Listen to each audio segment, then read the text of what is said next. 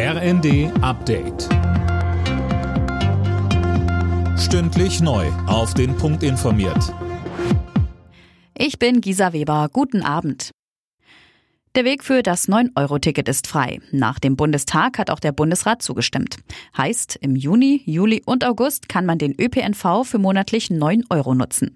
Verkehrsminister Wissing räumt ein, dass es manchmal zu vollen Bussen und Zügen kommen wird. Aber er betont, der ÖPNV ist in aller Munde.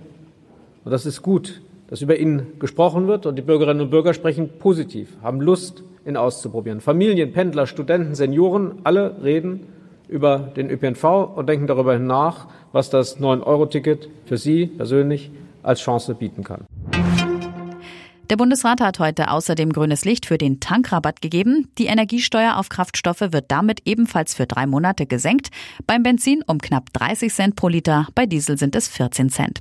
Unter Dach und Fach sind auch noch weitere Entlastungen, die 300 Euro Energiepauschale und der 100 Euro Kinderbonus etwa.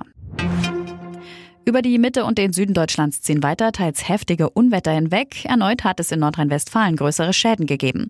Durch Paderborn ist eine Windhose gezogen und hat eine Schneise der Verwüstung hinterlassen. Mehr als 30 Menschen wurden dabei teils schwer verletzt.